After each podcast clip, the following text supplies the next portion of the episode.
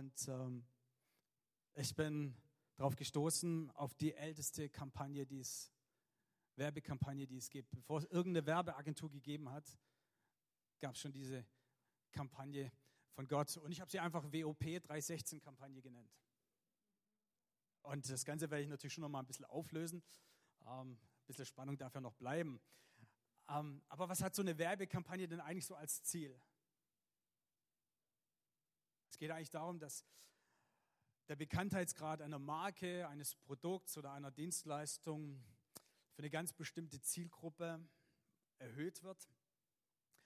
Und natürlich, wie jedes Unternehmen, äh, will man, dass schlussendlich der Umsatz gesteigert wird oder ein anderer Marktanteil erobert wird. Und natürlich hoffentlich nicht nur Umsatz und Marktanteil, sondern auch ein Gewinn sich erhöht. Ich habe mich so gefragt, was ist eigentlich äh, eine echt gute Werbekampagne? Es gibt ja, sag ich mal, gute Werbung, schlechte Werbung. Was macht eine gute Werbung? Was macht eine gute Werbekampagne aus? Was macht sie zu einer erfolgreichen Werbekampagne? Das Wichtigste ist eigentlich Kontinuität, Vielseitigkeit, ganz wichtig Merkfähigkeit, Relevanz und wenn möglich ein einprägsamer Slogan. Und da dachte ich, ich mache mal einen kleinen Test mit euch, wie gut ihr noch unterwegs seid. Ähm, also bis zum Abgasskandal gab es von Audi immer eine Werbung und ein Slogan ganz am Ende. Kennt ihr den noch? Ja, schon zu lange her mit dem Abgasskandal, gell, ist nicht mehr so präsent. Aber es, hey, normalerweise tun wir immer englische Wörter eindeutschen. Gell? Ja, die Engländer haben das Deutsche ein, äh, eingeenglischt drücken wir es mal andersrum aus. Was sagt, kommt immer ganz zum Schluss in der Werbung? Vorsprung durch? Okay. Ja, genau, so langsam kommt Vorsprung durch Technik. Ähm, BMW hat mal einen Slogan gebracht: Freude am Fahren. Ja, schon mal gehört, kommt immer ganz zum Schluss. Wisst ihr, wie alt dieser Slogan schon ist? Der wurde schon 1930 etabliert vom BMW. Freude am Fahren. So alt ist der Slogan schon, wusste ich nicht, aber war interessant. Ähm, guten Freunden gibt man ein Küsschen. Ja. Ferrero Küsschen. Ja, kennt ihr noch, oder? Also manche nicht, nicht mal, so ab Ferrero Küsschen. Manchen Freunden gibt man ein Küsschen, okay. Ähm, den kennt ihr bestimmt. Ja, also ihr dürft schon ein bisschen mehr interaktiv mit mir sein. Also wenn ihr das wisst, dann dürft ihr schon rausschreien jetzt in dem Fall. Das man schön hat. Also 3, 2, 1, meins ist von? Ja, gut, danke. Wenigstens. Ähm, kommt auch regelmäßig? Ah, super. Wo wohnst, wohnst du schon oder lebst du noch? Ikea, genau. Jetzt bin ich mal gespannt, ob ihr den, den kennt. Also die Damen, also ich sehe schon, Mirjam, dir lacht. Ja, Miri, weißt du es? Ach, zum Alten, na, siehst du, das muss noch ein bisschen nachwirken, okay. Kennt ihr den? Ja, danke, Todi. Ich hatte also gedacht, ähm, du kaufst natürlich für deine Mama immer Parfüms ein. Wo könntest du sonst das auch einkaufen? Und natürlich, das ist selbstredend, aber der ist sicherlich auch ziemlich gut bekannt. Red Bull verleiht Flügel, ja. Und dann zwitschert der unterwegs. Solche Slogans sollen ja auch eine gewisse Emotion in uns wecken und sie sollen möglichst lange anhalten. Und ich habe natürlich schon so ein paar rausgesucht, die eigentlich haben, ähm, irgendwo nachklingen und uns irgendwo ähm, bekannt sind. Als ich in der Mongolei, ich habe nochmal nachgeguckt, 2017 in der Mongolei war, war es total faszinierend, richtig geniales Land. Ähm, habe da, die, hab da die Missionare damals besucht und ich staunte nicht schlecht, und ich fühlte mich gar nicht mehr so weit weg von daheim. Es ist ja wirklich ist ein ewig langer Flug, ähm, bis man dann endlich dort ist. Und ähm, die, man kennt die Sprache nicht, ganz andere äh, Buchstaben, alles ist anders, die Leute sehen anders aus. Man fällt immer auf als ähm, Europäer, das gehört auch mit dazu. Aber ich staunte dann nicht schlecht, als ich dann ähm, in einen der Läden gegangen bin. Ja, und da dachte ich, boah, für mich gar nicht so weit weg von daheim. Aber tatsächlich, also das ist der Haribo Goldbär. Ne? Und links und rechts, also man sieht nur einen kleinen Ausschnitt, aber alles voll mit Haribo. Ich habe gedacht, ich träume nicht schlecht hier. Ähm, ich habe dann doch der Versuchung widerstanden, einzukaufen, obwohl es relativ günstig gewesen wäre. Aber was, äh, wie heißt der Spruch von Haribo? Ja, okay. Also mit, in der Deutschgruppe würde ich sagen, jetzt machen wir nochmal einen Chor. Ne? So. Aber genau so ist. Und der erste Teil, ähm, Haribo macht Kinder froh, ist eigentlich auch schon ziemlich alt, wusste ich auch nicht. Der wurde auch schon 1930 verwendet. Und in den 60er Jahren kam der zweite Teil mit dazu und Erwachsene ebenso. Aber ich hatte dann noch eine ganz interessante Entdeckung gemacht. Wer von euch geht bei Edeka einkaufen? Ja? Was ist die Eigenmarke von Edeka? Danke. Also ich weiß schon, dich kann ich in jede Predigt mitnehmen und mit einbauen. Du bist immer mein Speaker hier. Das finde ich voll cool. ja, genau, fand ich dann auch. Also das Bild ist tatsächlich in der Mongolei entstanden, gut und günstig. Und ich dachte, ja super, ich komme ja sogar mit Deutsch durch. Ne? Also gar nicht schlecht, die haben das also richtig. Ähm, konnte bei Edeka einkaufen. Es war nicht bei Edeka, es war ein völlig normaler äh, Lebensmittelladen, aber dann fand ich doch die Blockschokolade von Edeka und gut und günstig. Fand ich echt spannend. Ich bin auf eine Werbekampagne gestoßen in Singapur. Ah, ich dachte, du liebe Zeit, ja genau. Ich finde sie deswegen so interessant, weil sich hier ähm, etwa 150 Kirchen zusammengetan haben, die haben richtig Geld in die Hand genommen und haben eine Werbekampagne gestartet. Und ähm, da konnte man dann im Fernsehen, in der Zeitung, im Bus, wenn man unterwegs war, auf dem Screen, konnte man dann folgenden Slogan lesen. Nicht betrunken hinters Steuer, du bist noch nicht bereit, mich zu treffen. Gott. Also Werbung hat ja immer auch so ein bisschen äh, den Ansatz, es soll ja was zum Denken anregen. So innehalten, Aufmerksamkeit erzeugen. Äh, ist ja schon mal ein interessanter Ansatz. Wir kennen das ja auch. Ich bin betrunken hinter Steuer. Das ist dann eher so vom äh, Verkehrsministerium und so an der Autobahn und so. Vorsicht beim Fahren, nicht betrunken und so. Aber dass jemand auf die Idee kommt, das mit Gott ins Gespräch zu bringen, fand ich jetzt gar nicht so schlecht. Ich fand es ganz gut. Diese Kirchen haben versucht, Gottes Botschaft, Gott ins Gespräch zu bringen in ihrer Gesellschaft, in, in die Öffentlichkeit auch zu rücken. Ein anderer Werbespruch von denen lautete, was muss ich tun, um deine Aufmerksamkeit zu bekommen? Eine Anzeige aufgeben? Gott. Nur ein Auszug aus dieser Werbekampagne, aber die Werbekampagne hat so viel Aufmerksamkeit erregt, dass sich die Regierung von Singapur genötigt gefühlt hat, diese Werbekampagne zu stoppen. Und zwar mit folgender Begründung es sollte nicht eine Religion hervorstechen. Also neben Hinduismus, Buddhismus und Islam, Christentum, das ging ja gar nicht. Und es hat die Werbeleute umso mehr angespornt, noch kreativer zu werden. Und deswegen gab es dann auf allen möglichen Utensilien, Dingen, die man einkaufen konnte, plötzlich irgendwelche Werbesprüche.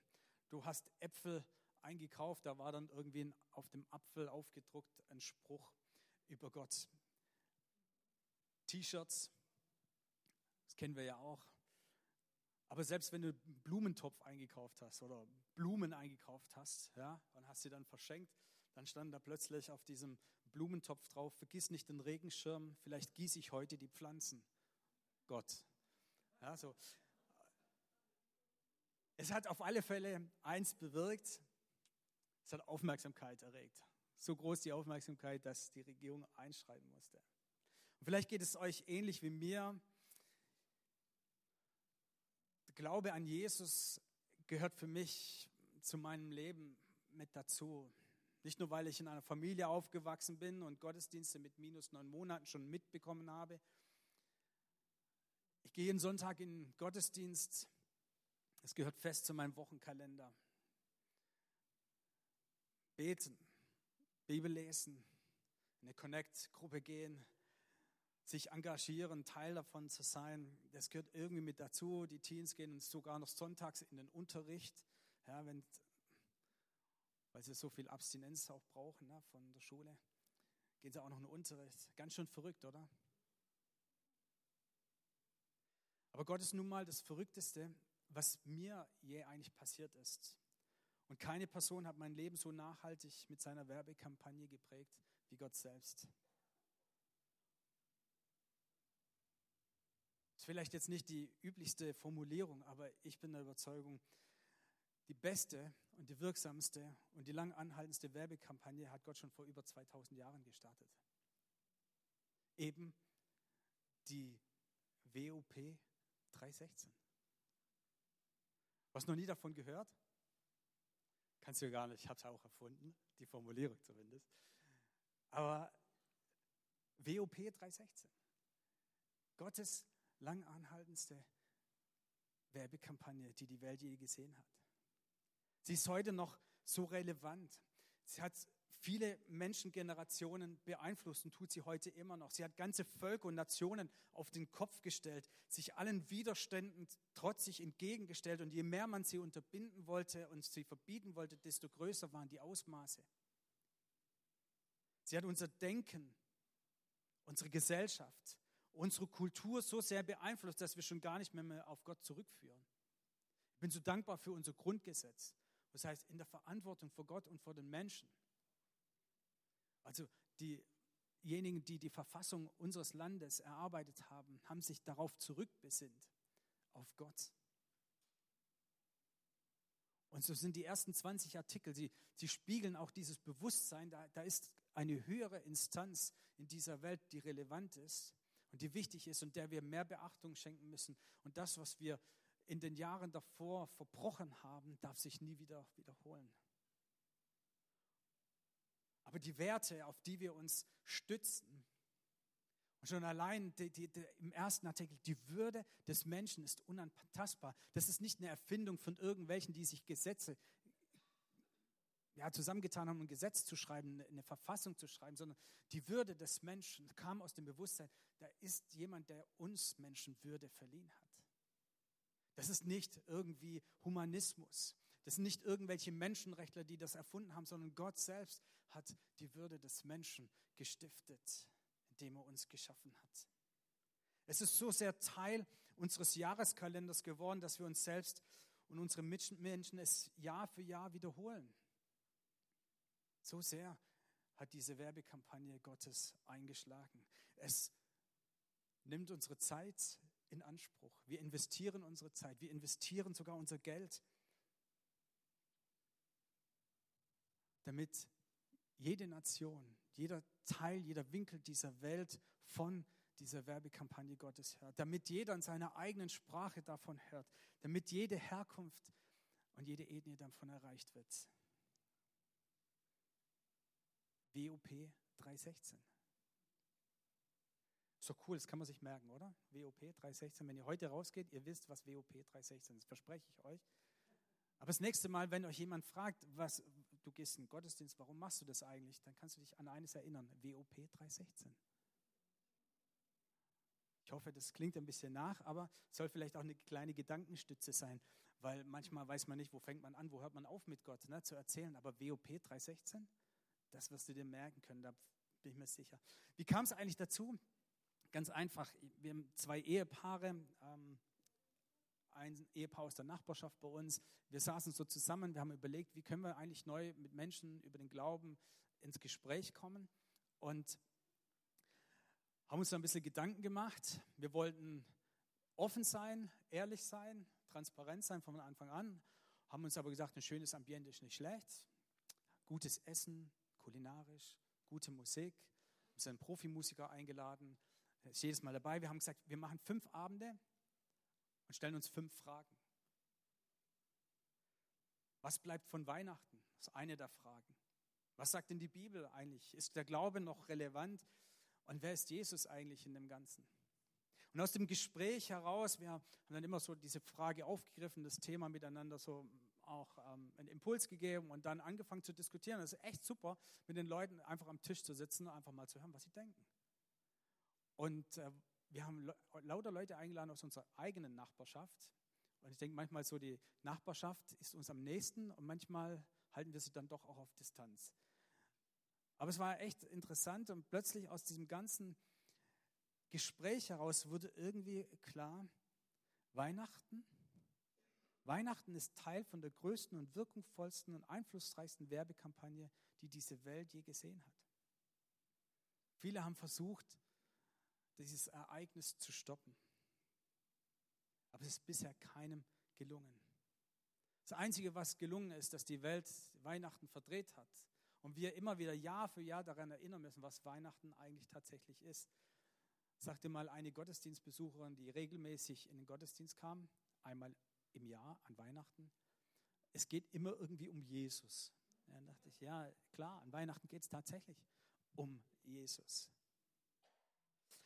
Bis Ostern hatten wir hier in der Gemeinde 21 Tage Gebet und Fasten mit dem Matthäusevangelium. Ich bin der ähm, Markus und auch der Gemeindeleitung sehr dankbar dafür, dass, ähm, dass ihr das so initiiert hattet.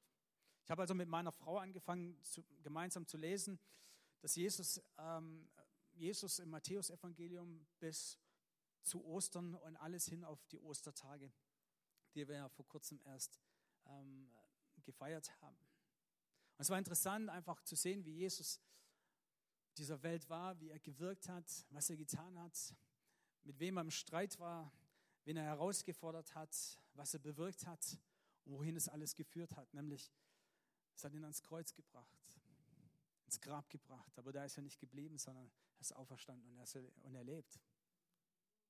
Ostern.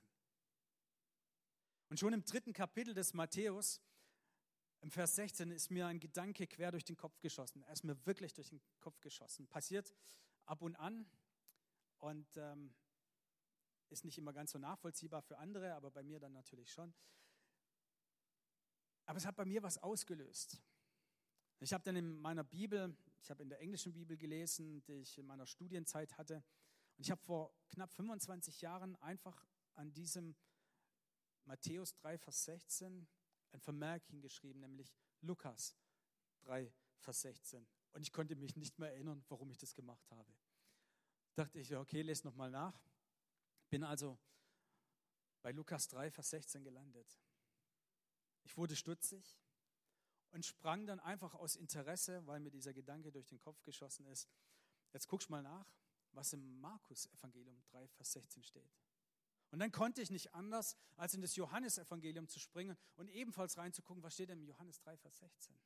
Ich musste ehrlicherweise nicht mal nachlesen, den, den Vers kenne ich nämlich in- und auswendig, seit ich Kind bin. Denn also hat Gott die Welt geliebt, dass er seinen einzigen Sohn gegeben hat, dass alle, die an ihn glauben, nicht verloren gehen, sondern das ewige Leben haben. Ich dachte, hey, was passiert denn hier eigentlich? Gottes Werbekampagne. WOP 3,16. Ich finde es einfach genial, wenn man jetzt anfängt, im Johannes zu starten. Johannes 3, Vers 16. Und wenn man dann zu Matthäus 3, Vers 16 geht und dann zu Markus 3, Vers 16 geht und dann endet im Lukas 3, Vers 16, da wurde für mich sowas wie ein roter Faden plötzlich sichtbar. Und dass es auch noch mit 3,16 funktioniert, fand ich mega genial. Das hatte ich vorher noch nie so gesehen. Aber ich entdeckte für mich den Inhalt dieser Werbekampagne Gottes, die er vor 2000 Jahren nochmal ganz krass gestartet hat.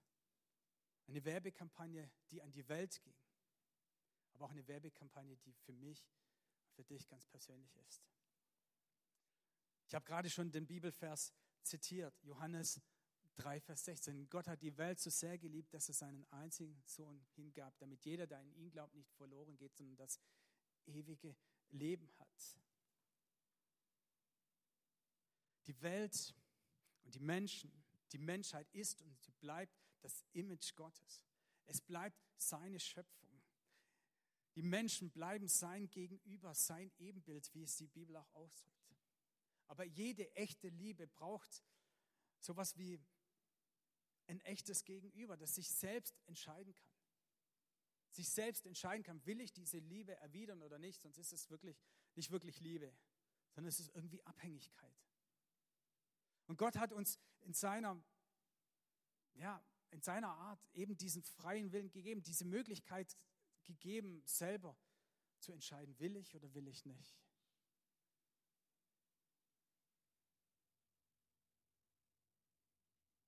Und Liebe bedeutet auch im Endeffekt, dass es zu einer Trennung kommen kann, denn die Entscheidung könnte auch Nein sein.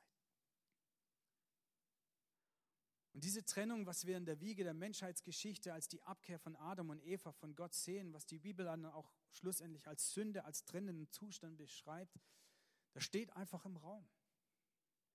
Aber diese, diese Liebe Gottes ist so viel größer, so viel stärker und so viel mächtiger, dass er es nicht zulassen konnte, dass dieser Zustand der Trennung einfach vorhanden bleibt.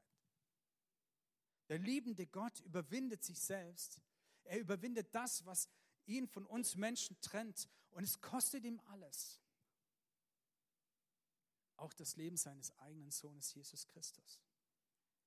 Und nur der Glaube an diesen einen Jesus Christus, an diesen einen Sohn Gottes, macht es möglich, dass wir wieder Gemeinschaft mit Gott haben können, dass diese Liebe auf Gegenseitigkeit beruht, auf diesem Ja zueinander. Dieses Ja Gottes hat niemals aufgehört.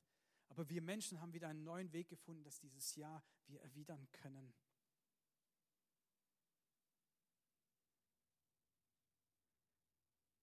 Der Mensch hat seine Würde von Gott verliehen bekommen, indem Gott uns zu seinem Ebenbild gemacht hat.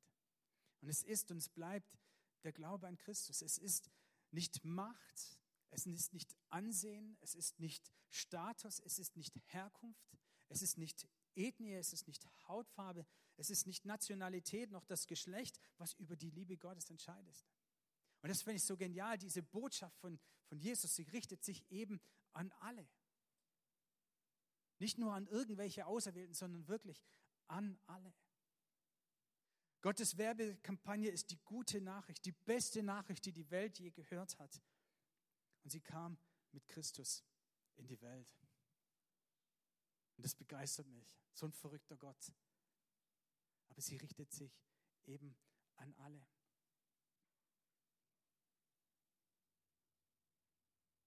Matthäus 3, Vers 16. Denkst du jetzt vielleicht, was hat es damit zu tun? Aber es steht, als Jesus gerade aus dem Wasser stieg, öffnete sich der Himmel und er, also Johannes der Täufer, sah den Geist Gottes und die darum stehenden auch, sah den Geist Gottes wie eine Taube herabschweben und sich auf ihm, also auf Jesus niederzulassen. Und eine Stimme aus dem Himmel sprach, das ist mein geliebter Sohn, an ihm habe ich große Freude. Im Johannesevangelium heißt es auch, wer mich sieht, das spricht Jesus über sich selbst, wer mich sieht, der sieht den Vater. Ich finde, Liebe braucht auch immer ein Gesicht. Liebe braucht ein Gegenüber, aber wer ist denn dieser Gott? die Vorstellungen von Gott, die sind ja heute genauso unterschiedlich wie sonst. Also wenn du irgendwo mal eine Umfrage machst oder mit Leuten ins Gespräch kommst und fragst, wie sieht denn dein Gott aus? Wie sieht denn Gott aus? Oder wer ist Gott überhaupt? Was macht Gott eigentlich?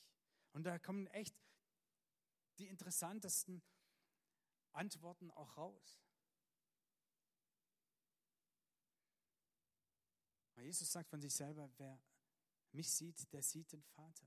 Und es wurde mir so bewusst, wer das Gott, der Vater, sich Jesus, in Jesus einfach sagt, das ist mein Geliebtes und auf ihn hört. Und im Endeffekt sagt er nichts anderes, wer, wer ihm zuhört, wer sich ihm zuwendet, der wird mich sehen.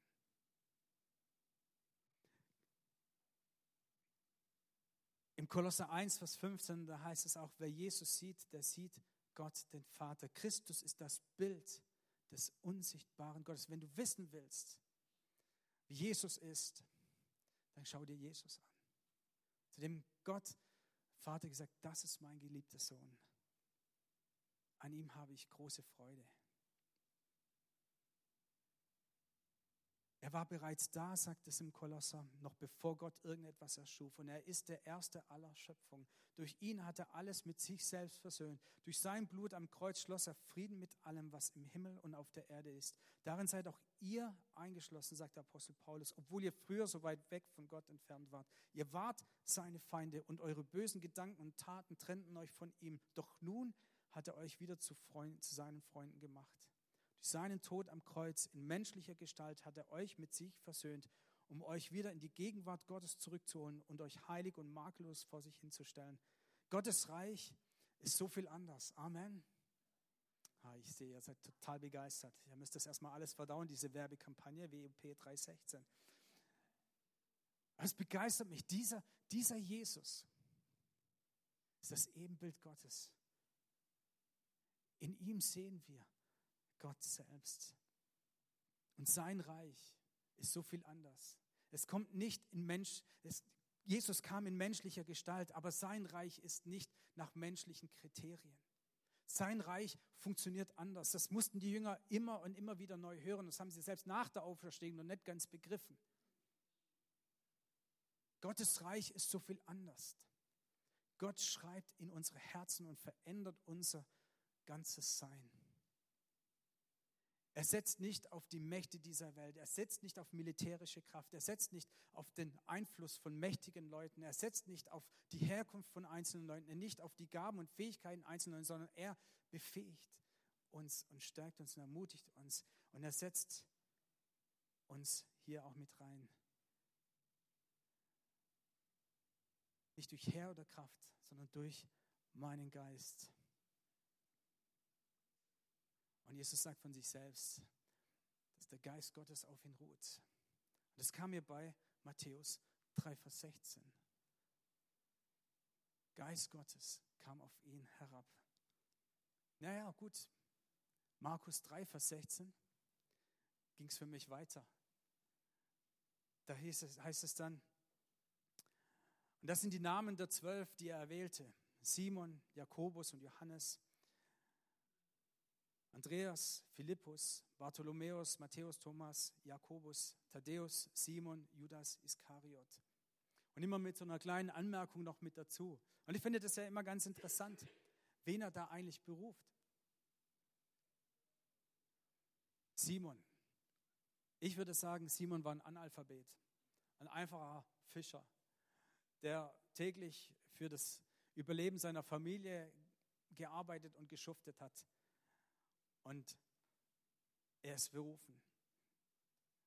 Jakobus und Johannes, die Donnersöhne, was für eine Bezeichnung, oder? Willst du als Donnersohn bezeichnet werden? Also das waren echte Choleriker, glaube ich. Die hatten so ein aggressives Potenzial in sich. Aber das finde ich äh, total faszinierend. Ja, vom Thomas sagt man, er ist immer ein Zweifler. Ich finde, Thomas war einer, der ist immer der Sache auf den Grund gegangen. Der wollte immer alles ganz genau wissen. Ja, von Judas wissen wir, dass er Jesus verraten hat. Von Matthäus wissen wir, dass er gut mit Geld umgehen konnte. Der hat sich nämlich alles ausgerechnet, wie man die Leute ausnehmen kann. Ja, war ein Zöllner, ja, absolute ausgegrenzte Persönlichkeit. Gott, Jesus beruft diese zwölf und ausgerechnet diese zwölf. Jesus sagt, so wie der Vater mich gesandt hat, so sende ich euch. Das sagt er zu den Jüngern. Gott beruft einfache Leute, nicht nach Maßstäben dieser Welt. Und das ist und das bleibt so. Menschen mit Ecken und Kanten, gebildet und offensichtlich weniger gebildet. Gott hat sein ganz eigenes Bewerbungsverfahren. Jesus Christus sagt einfach nur, komm, folge mir nach. Das ist die Botschaft an uns, komm und folge mir nach. Glaube an diesen Jesus Christus, komm und folge. Und die Leute sind einfach aufgestanden und sind ihm nachgefolgt. Das war nicht ein, erfülle mal diesen Bewerbungskatalog und wenn du dann alles positiv abgetickt hast, ja, wenn du alle Kriterien erfüllst, du bist ja immer der Supermensch, wenn du dich irgendwo bewerben musst. Ja. Ich weiß nicht, wie viele Bewerbungen ihr schreibt, aber ihr bist ja nur die beste Person, die es auf dieser Welt gibt. Und Jesus sagt einfach nur, komm, folge mir nach. Komm, folge mir nach. Gott startet seine ganz eigene Werbekampagne mit Menschen, die keinen menschlichen Einfluss hatten die Ausgegrenzten, die Ungebildeten, Frauen und Männer, auch wenn jetzt hier nicht die Frauen genannt sind. Aber die Werbekampagne Gottes hört ja da nicht auf. Die Frauen waren immer Teil von den Jüngern Jesus. Wer waren die Ersten, die davon erfahren haben, dass Jesus auferstanden ist? Die Frauen. Wer hat den größten Mut bewiesen von den Jüngern? Das waren die Frauen. Und auch sie dienen dem Reich Gottes dann immer mehr. Das heißt ja auch, da gibt es weder, es gibt keinen Unterschied mehr. Und das heißt, es gibt keinen Unterschied mehr zwischen Mann und Frau. Und das war so gegensätzlich in der damaligen Zeit. Aber es waren Männer und Frauen, die bereit waren, diesem Ruf von Jesus zu folgen. Und ihnen folgten dann auch Menschen mit Einfluss, gut gebildete Menschen wie in Paulus, Ärzte und selbst Menschen aus Regierungskreisen Diese Werbekampagne hat mit einfachen Leuten begonnen. Aber sie war sowas von einflussreich, dass sie die Welt tatsächlich auf den Kopf gestellt hat. Lukas 3, Vers 16. Auf diese Frage antwortete Johannes der Täufer. Ich taufe mit Wasser, aber bald kommt einer, der stärker ist als ich, so viel gewaltiger, dass ich nicht einmal wert bin, ein, sein Diener zu sein. Er wird euch mit dem Heiligen Geist und mit Feuer taufen. Und hier schließt sich für mich der Kreis, dieser rote Faden. Er wird euch mit dem Heiligen Geist und mit Feuer taufen. Christus sendet seine Gemeinde in diese Welt mit dieser großartigen Werbekampagne WOP 316. Christus sendet seine Gemeinde in die Welt. In der Apostelgeschichte im ersten Kapitel lesen wir, wo, wo Jesus sagt, wartet auf den Heiligen Geist. Und hier schließt sich für mich der Kreis, wartet, dass ihr befähigt werdet, Christus zu verkündigen. Und selbst an diesem Punkt war in den Köpfen der Jünger immer noch, dass Jesus kommt und nach Jerusalem geht und sein, seine Macht, sein Reich demonstriert und Israel wiederherstellt und sie von den Römern befreit. Aber Jesus sagt, mein Reich ist ein anderes Reich. Mein Reich wird einen ganz anderen Radius bekommen als nur Israel. Wir gehen jetzt auf Pfingsten zu. WOP. Weihnachten, Ostern und Pfingsten. So wie Jesus mit einer Mission auf diese Welt kam, uns zu versöhnen mit Gott wir in Jesus Christus sehen, wie Gott, der Vater, tatsächlich ist. Wie er einzelne Menschen beruft und sagt, komm, folge mir nach. Und er sagt, ich werde euch befähigen, meine Jünger zu sein. Ich werde euch taufen mit dem Heiligen Geist. Und ihr werdet meine Zeugen sein.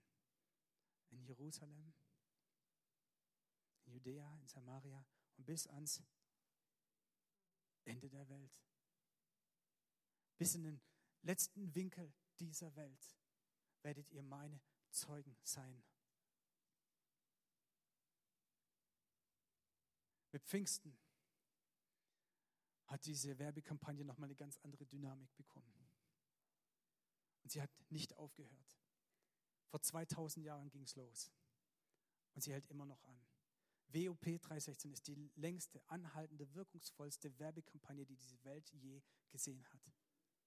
Und das ist die Botschaft, die wir weitergeben dürfen, wo du eingeladen bist, Teil davon zu sein.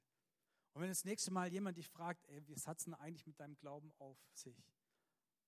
Dann hoffe ich, dass du dir drei Buchstaben und zwei Zahlen merken kannst. WOP 316. Das alles drin enthalten was Gott uns mitgeben will und wozu Gott uns eingeladen hat, Teil davon zu sein. Gemeinde ist für mich der Ort, wo Gott wirksam ist. Und wir sind Teil von Gemeinde, weltweiten Gemeinde. Und durch dich wirkt Gott in diese Welt hinein. Und diese Welt braucht Jesus. Amen.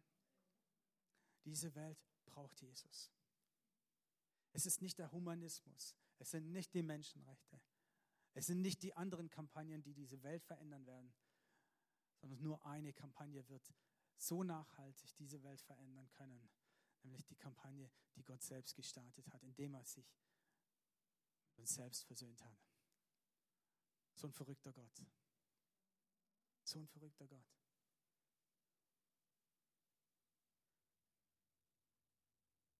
Weihnachten, Ostern und Pfingsten. Ich hoffe, ich habe es aufgelöst. Aber ihr könnt euch das, glaube ich, ganz gut merken, oder? WOP 316. Ja, genau. Tolle Fotos. Genial. Macht's ruhig. Das wäre der erste Start für eine gute Kampagne. Nein. Jesus Christus aus Liebe in diese Welt gesandt. Jesus Christus, wer ihn sieht, sieht Gott, den Vater. Der sieht, wer Gott wirklich ist. Jesus beruft, ihm nachzufolgen. Ohne Vorbedingung. Wie genial ist das? Und Jesus, der mit Feuer und Geist uns tauft und in die Welt sendet, auch du bist gesandt. Jeder ist wichtig für diese Werbekampagne Gottes. dass niemand, der besser oder schlechter ist, niemand, wo, wessen Einfluss wichtiger oder unwichtiger ist, sondern du bist für Gottes Werbekampagne einfach wichtig. Da, wo du bist, wo du lebst, wo du unterwegs bist. WOP 316. Ich darf Ute und Toni bitten, dass ihr kommt.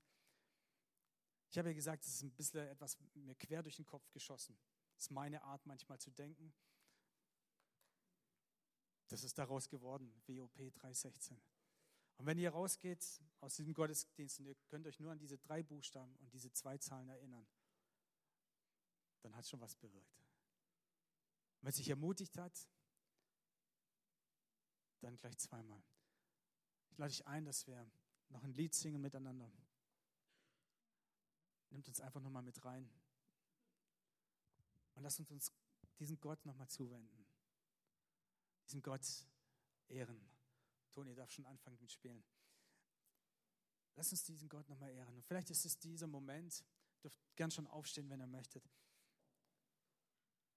Vielleicht ist es dieser Moment, wo du sagst, ja, ich will mich diesem Gott ganz neu stellen. Ich habe seine Werbebotschaft, sein Werben heute Morgen nochmal ganz neu für mich verstanden. Für mich ist Weihnachten, Ostern und Pfingsten nicht irgendein eine Zeit oder ein Tag im Jahreskalender, im Kirchenkalender, sondern es ist mir zu einem persönlichen Erlebnis geworden. Ich habe verstanden, dass dieser Jesus bereit war, alles zu geben. Alles zu geben. Dass er Mensch geworden ist, um mir zu zeigen, wie, wie Gott der Vater ist, wie Gott wirklich ist. Ich habe für mich persönlich ganz neu verstanden und in meinem Herzen gespürt, das betrifft ja mich. Dieser Jesus, er starb für mich, ging ins Grab, aber er ist nicht dort geblieben, sondern er schenkt mir neues Leben. Er will mir neues Leben schenken, eine neue Gemeinschaft, eine neue Beziehungsebene mit diesem Gott. Dieser Jesus will in meinem Leben nicht nur wirken, sondern er möchte in mir leben.